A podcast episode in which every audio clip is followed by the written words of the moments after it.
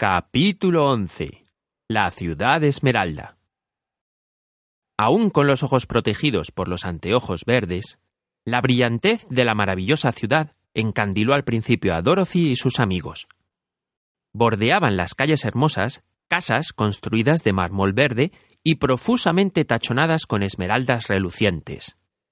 El grupo de visitantes marchaba sobre un pavimento del mismo mármol verde, formado por grandes bloques a los que unían hileras de aquellas mismas piedras preciosas que resplandecían a la luz del sol.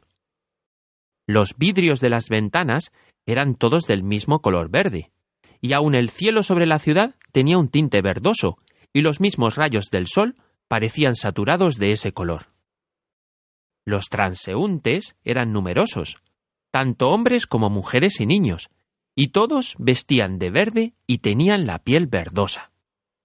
Al pasar, miraban a Dorothy y a su extraño grupo con expresión asombrada, mientras que los niños corrían a ocultarse detrás de sus madres al ver al león.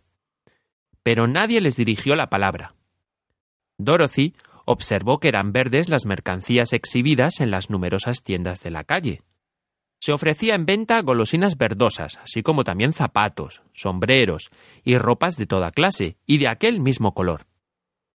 En un comercio, un hombre vendía limonada verde, y cuando los niños iban a comprarla, Dorothy vio que le pagaban con monedas del mismo color. Parecía no haber caballos ni animales de ninguna clase. En cambio, los hombres trasladaban objetos en pequeñas carretillas verdes que empujaban ante sí. Todos parecían felices, satisfechos y prósperos. El guardián de la puerta los condujo por las calles hasta que llegaron a un gran edificio situado en el centro exacto de la ciudad, y que era el Palacio de Oz, el gran mago. Ante la puerta se hallaba de guardia un soldado vestido con un uniforme verde y luciendo una larga barba del mismo color. Aquí traigo a unos forasteros que quieren ver al gran Oz, anunció el guardián de la puerta. Mm, pasen, invitó el soldado. Le llevaré el mensaje. Entraron por la puerta del palacio y fueron conducidos a una gran estancia, alfombrada de verde y con hermosos muebles de ese color tachonados con esmeraldas. El soldado les hizo limpiarse los pies en un felpudo verde antes de que entraran. Cuando se hubieron sentado, les dijo en tono afable Póngase cómodos mientras voy a la puerta del salón del trono y los anuncio a Oz. Tuvieron que esperar largo tiempo hasta que regresó el soldado, y cuando éste llegó, al fin, Dorothy preguntó ¿Has, ¿Has visto a Oz? No, fue la respuesta. Jamás lo he visto pero hablé con él mientras se hallaba detrás de su biombo y le di vuestro mensaje. Dijo que les concederá una audiencia si así lo desean, pero que cada uno de ustedes deberá entrar solo y únicamente recibirá a uno por día. Por consiguiente, como han de permanecer un tiempo en el palacio, los conduciré a las habitaciones donde podrán descansar cómodamente después de vuestro viaje. Gracias, dijo la niña. Es una amable atención por parte de Oz. El soldado hizo sonar un pito verde y enseguida se presentó en la estancia una joven que lucía un bonito vestido de seda verde y tenía cabellos y ojos de ese color. La joven se inclinó ceremoniosamente ante Dorothy al decirle Sígueme y te llevaré a tu habitación. La niña se despidió de todos sus amigos, excepto de Totó, cargó a éste en sus brazos y siguió a la joven por siete corredores y tres tramos de escaleras hasta llegar a una habitación situada al frente del palacio. Era un dormitorio agradabilísimo, con una cómoda cama de extraordinaria blandura y sábanas de seda verde. En el centro del cuarto había una diminuta fuente que lanzaba al aire un chorro de perfume verde, el que caía luego en un tazón de mármol maravillosamente labrado. Había bonitas florecillas verdes en las ventanas y un estante lleno de libros de ese mismo color. Cuando tuvo tiempo de abrirlos, vio que estaban llenos de extrañas figuras verdosas que le causaron mucha risa por lo cómicas. En el guardarropa vio numerosos vestidos de la misma tonalidad imperante en la ciudad, todos de seda, satén y terciopelo, y todos de su medida exacta. Eh, ponte cómoda, dijo la jovencita. Y si deseas algo, haz soñar la campanilla. Oz te mandará llamar mañana. Dejó sola a Dorothy y se fue a buscar a los otros, a los que también condujo a diferentes dormitorios, y cada uno de ellos se encontró alojado en una parte muy agradable del palacio. Claro que tanta amabilidad no hizo efecto alguno en el espantapájaros, pues al hallarse solo en su cuarto, se quedó parado tontamente a pocos pasos de la puerta, donde esperó hasta que lo llamaron. De nada le servía acostarse, y no podía cerrar los ojos, de modo que estuvo toda la noche mirando a una araña que tejía su tela en un rincón del cuarto, tal como si no fuera una de las habitaciones más encantadoras del mundo. En cuanto al leñador, se echó en la cama por la fuerza de la costumbre, pues recordaba la época en que había sido de carne y hueso. Pero como ahora era incapaz de dormir, se pasó la noche moviendo los brazos y piernas a fin de mantenerlos en buenas condiciones de funcionamiento. Por su parte, el león habría preferido un lecho de hojas secas en lo profundo del bosque, y no le agradó estar encerrado en una habitación. Pero como tenía demasiado sentido común para dejar que esto le preocupara, saltó sobre la cama, se hizo un ovillo y en menos de un minuto se puso a ronronear, y ronroneando se quedó dormido. A la mañana siguiente, después del desayuno, la doncella verde se presentó a buscar a Dorothy y la ayudó a ponerse uno de los vestidos más bonitos confeccionado con satén verde mar. La niña se puso también un delantal de seda verde y ató una cinta verde al cuello de Totó, luego de lo cual partieron hacia el salón del trono del gran Oz. Primero llegaron a una gran sala en la que se hallaban muchos caballeros y damas de la corte, todos vestidos con prendas muy lujosas. Estas personas no tenían otra cosa que hacer que hablar entre sí, pero siempre iban a esperar ante el salón del trono, aunque nunca se les permitía ver a Oz. Cuando entró Dorothy, la miraron con curiosidad, y uno de ellos inquirió en voz baja. Eh, ¿De veras vas a mirar la cara de Oz el Terrible? Eh, claro que sí, contestó la niña. Si me recibe. Te recibirá, dijo el soldado que había llevado al mago el mensaje de Dorothy, aunque no le gusta que la gente pida verlo. Te diré, en un principio se mostró enfadado y me ordenó que te despidiera. Después me preguntó cómo eras tú, y cuando le mencioné tus zapatos de plata pareció muy interesado. Después le hablé de la marca que tienes en la frente, y entonces decidió recibirte. En ese momento sonó una campanilla, y la doncella verde dijo a Dorothy Es la señal. Deberás entrar sola en el salón del trono. Así diciendo, abrió una pequeña puerta por la que pasó Dorothy sin vacilar para hallarse enseguida en un lugar maravilloso. Se trataba de una estancia muy amplia, circular, con techo abovedado y muy alto, y con las paredes y el piso profusamente tachonados de grandes esmeraldas. En el centro del techo había una tan brillante como el sol, y sus reflejos hacían brillar las gemas en todo su esplendor pero lo que más interesó a Dorothy fue el gran trono de mármol verde que se hallaba en el centro de la sala. Tenía la forma de un sillón y estaba lleno de piedras preciosas, como todo lo demás. Sobre el sillón reposaba una enorme cabeza sin cuerpo ni miembros que la sostuvieran. No tenía cabello, pero sí ojos, nariz y boca, y era mucho más grande que la cabeza del más enorme de los gigantes.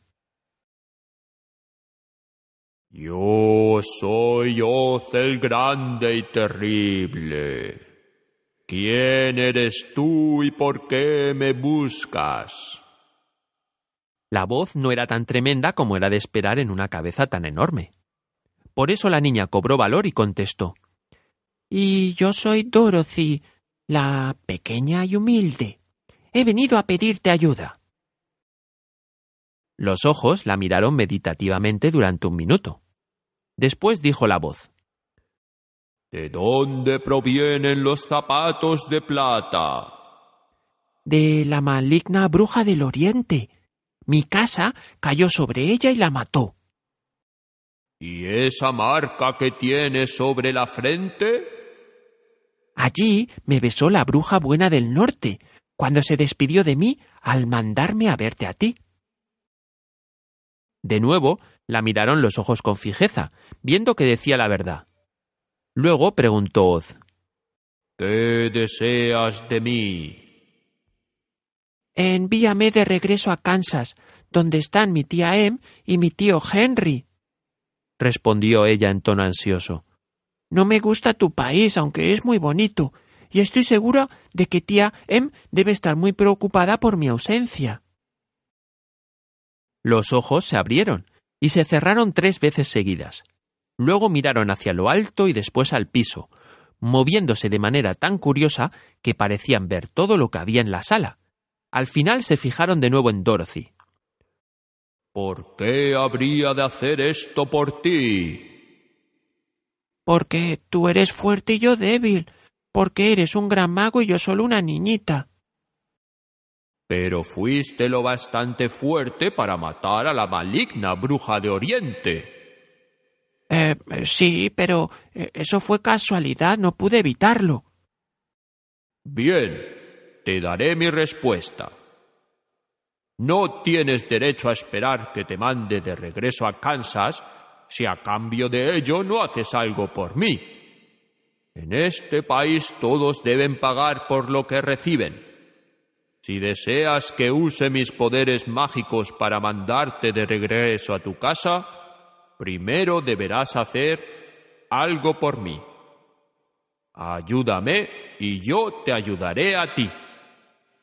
Eh, ¿Y, qué debo hacer? Matar a la maligna bruja de Occidente.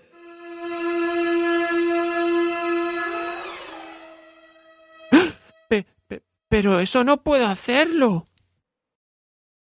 Tú mataste a la bruja de Oriente y calzas los zapatos de plata que tienen un poder maravilloso. Ahora no queda más que una sola bruja maligna en toda esta tierra, y cuando me digas que ha muerto te mandaré de regreso a Kansas. Pero no antes. La niña rompió a llorar ante tal desengaño, y los ojos volvieron a abrirse y cerrarse, para mirarla luego con ansiedad, como si el gran Oz pensara que ella lo ayudaría si pudiera. Jamás maté a nadie a sabiendas. aunque quisiera hacerlo, ¿cómo podría matar a la bruja maligna? Si, si tú, que eres el grande y terrible, no puedes matarla, ¿cómo, cómo esperas que lo haga yo? No lo sé. Sin embargo, esta es mi respuesta, y hasta que no haya muerto la bruja maligna, no volverás a ver a tus tíos.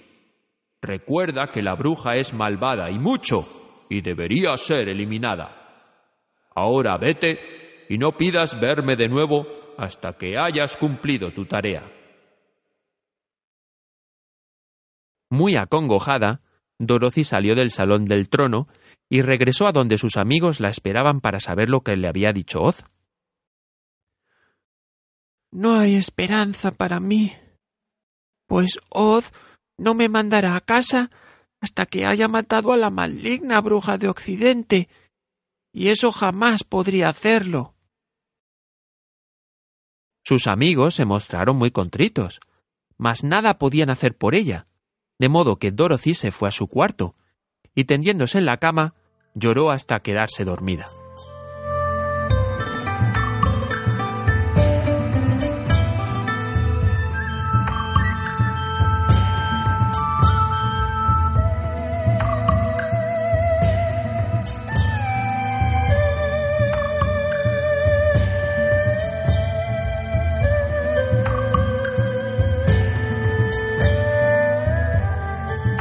Mañana siguiente, el soldado de la barba verde fue a buscar al espantapájaros y le dijo Ven conmigo, Oz te manda llamar.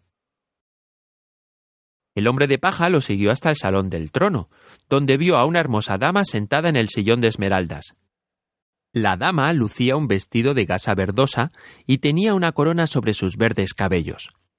De su espalda Nacían dos alas de hermosos colores, y tan delgadas que parecían vibrar con cada movimiento del aire ambiente. Cuando el espantapájaro se hubo inclinado con tanta gracia como lo permitía su relleno de paja, la hermosa dama lo miró con dulzura. Soy Oz, la grande y terrible. ¿Quién eres tú y por qué me buscas? Ahora bien, el espantapájaros, que había esperado ver la gran cabeza de que le hablara Dorothy, se sintió profundamente asombrado. No obstante lo cual respondió sin desmayo. Ah, eh, no soy más que un espantapájaros relleno de paja. Por consiguiente, no tengo cerebro, y he venido a verte para rogarte que pongas sesos en mi cabeza, para que pueda llegar a ser tan hombre como los otros que viven en tus dominios. ¿Por qué habría de hacer tal cosa por ti? preguntó la dama. Porque eres sabia y poderosa y nadie más podría ayudarme. Nunca concedo favores sin que me den algo a cambio, manifestó Oz. Pero puedo prometerte esto. Si matas a la maligna bruja de Occidente, te daré un gran cerebro y tan bueno que serás el hombre más sabio de todo el país de Oz. Eh, eh, creí que habías pedido a Dorothy que matara a la bruja. Dijo con gran sorpresa el espantapájaros. Así es. No me importa quién la mate. Lo que importa es que no te concederé tu deseo hasta que ella haya desaparecido. Vete ahora y no vuelvas a buscarme hasta que te hayas ganado ese cerebro que tanto ansías. Muy desalentado, el espantapájaros regresó al lado de sus amigos y les repitió lo que había dicho Oz. Dorothy se sintió muy sorprendida al saber que el gran mago no era una cabeza, como la había visto ella, sino una dama encantadora. Aunque lo sea, dijo el espantapájaros, tiene tan poco corazón como el leñador. A la mañana siguiente, el soldado de la barba verdosa fue a ver al leñador y le anunció Oz te manda llamar. Sígueme. Y el leñador lo siguió hasta el gran salón del trono. Ignoraba si vería en Oz a una dama encantadora o a una cabeza, pero esperaba que fuera lo primero. Porque, se dijo, si es la cabeza, seguro que no me dará un corazón, ya que las cabezas no tienen corazón propio, y por lo tanto no sentirá lo que yo siento. Pero si es la dama encantadora, le rogaré con todas mis fuerzas que me dé un corazón, pues dicen que todas las damas son bondadosas. Pero cuando entró en el gran salón del trono, no vio ni la cabeza ni la dama, porque Oz había tomado la forma de una bestia terrible. Era casi tan grande como un elefante, y el trono verde parecía resistir apenas su peso. La bestia tenía la cabeza de un rinoceronte, aunque con cinco ojos. De su cuerpo salían cinco largos brazos, y sus patas eran también cinco, y muy delgadas. Lo cubría un pelaje muy espeso, y no podría imaginarse un monstruo más espantoso. Fue una suerte que el leñador careciera de corazón, porque el terror le habría acelerado muchísimo sus latidos. Claro que, como era solo de hojalata, no tuvo nada de miedo. ¡Ah! Soy Oz, el grande y terrible. ¡Ah! Manifestó la bestia con voz que era un rugido. ¿Quién eres y por qué me buscas? Soy el leñador de hojalata. Por eso no tengo corazón y no puedo amar. Vengo a rogarte que me des un corazón para poder ser como otros hombres. ¿Por qué habría de hacerlo? preguntó la bestia. Porque yo te lo pido, y solo tú puedes conceder mi deseo. Al oírle, Oz lanzó un ronco gruñido y agregó Si de veras quieres un corazón, tienes que ganarlo. ¿Cómo? Ayuda a Dorothy a matar a la maligna bruja de Occidente. Cuando haya muerto la bruja, ven a verme y te daré el corazón más grande, más bondadoso y más lleno de amor de todo el país de Oz. Y así, el leñador se vio obligado a volver donde estaban sus amigos y hablarles de la terrible bestia que había visto. A todos les maravilló que el gran mago pudiera adoptar tantas formas diferentes. Si es una bestia cuando vaya a verlo yo, declaró el león. Rugiré con tal fuerza y lo asustaré tanto que tendrá que darme lo que deseo. Y si es una dama encantadora, fingiré echarme sobre ella para obligarla a obedecerme. Si es una gran cabeza, la tendré a mi merced, pues la haré rodar por todo el salón hasta que prometa concedernos lo que deseamos. Así que alégrense todos, porque las cosas saldrán bien. A la mañana siguiente, el soldado de la barba verdosa condujo al león hasta el gran salón del trono y le hizo pasar para que viera a Oz. Una vez que hubo pasado por la puerta, el león miró a su alrededor y para su gran sorpresa vio que frente al trono pendía una bola de fuego tan brillante que casi no podía mirarla. Su primera impresión fue que Oz se había incendiado y estaba ardiendo. Empero, cuando trató de acercarse, el intenso calor le chamuscó los bigotes, y temblando de miedo, tuvo que retroceder de nuevo hacia la puerta. Acto seguido, oyó una voz tranquila que salía de la bola de fuego y le decía Soy Oz el grande y terrible. ¿Quién eres tú y por qué me buscas? Soy el león cobarde, temeroso de todo, respondió el felino. He venido a rogarte que me des valor para que pueda ser realmente el rey de las fieras, como me consideran los hombres. ¿Por qué he de darte valor? Porque entre todos los magos tú eres el más grande y el único que tiene poder para conceder mi deseo. La bola de fuego ardió con fiereza durante un rato, y al fin dijo la voz Tráeme pruebas de que ha muerto la bruja maligna, y enseguida te daré valor. Pero mientras viva la bruja, seguirás siendo un cobarde. El león se enfureció al oír esto, pero no pudo responder nada, y mientras se quedaba mirando en silencio a la bola de fuego, ésta se hizo tan caliente que la fiera se tuvo que volver y salir corriendo de la estancia. Al salir, se alegró de ver que sus amigos lo esperaban, y les relató su entrevista con el mago. ¿Qué, qué hacemos ahora? preguntó Dorocico en tono pesaroso. Una sola cosa podemos hacer, replicó el león, y es ir a la tierra de los Winkies, buscar a la bruja maligna y destruirla. ¿Y si no podemos hacerlo? dijo la niña.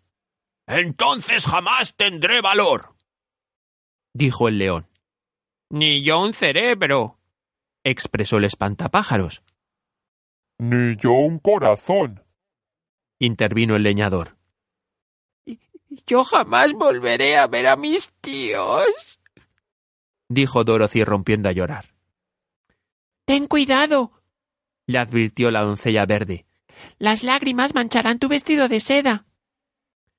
Dorothy se enjugó las lágrimas. Mm. Supongo que debemos intentarlo, dijo luego. Pero la verdad es que no deseo matar a nadie, ni siquiera para volver a ver a mi tía Em. Yo iré contigo, pero soy demasiado cobarde para matar a la bruja, declaró el león. Yo también iré, terció el espantapájaros. Pero no podré servirte de mucho, pues soy demasiado tonto.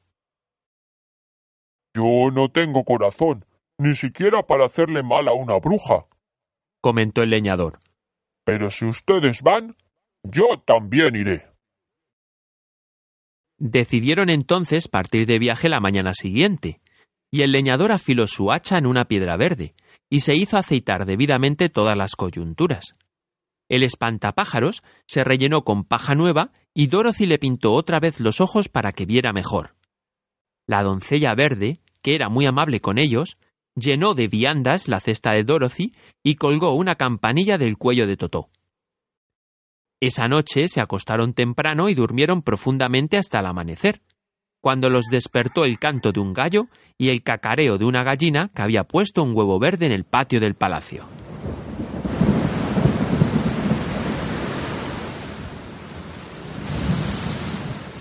¿Te ha gustado el cuento? ¿Te gustaría escuchar otros? Pues escríbeme una reseña en iTunes o envíame un email a cuentos a la luz de la luna gmail.com. Me llamo Carlos y has escuchado el podcast de Cuentos a la luz de la luna. Hasta el próximo cuento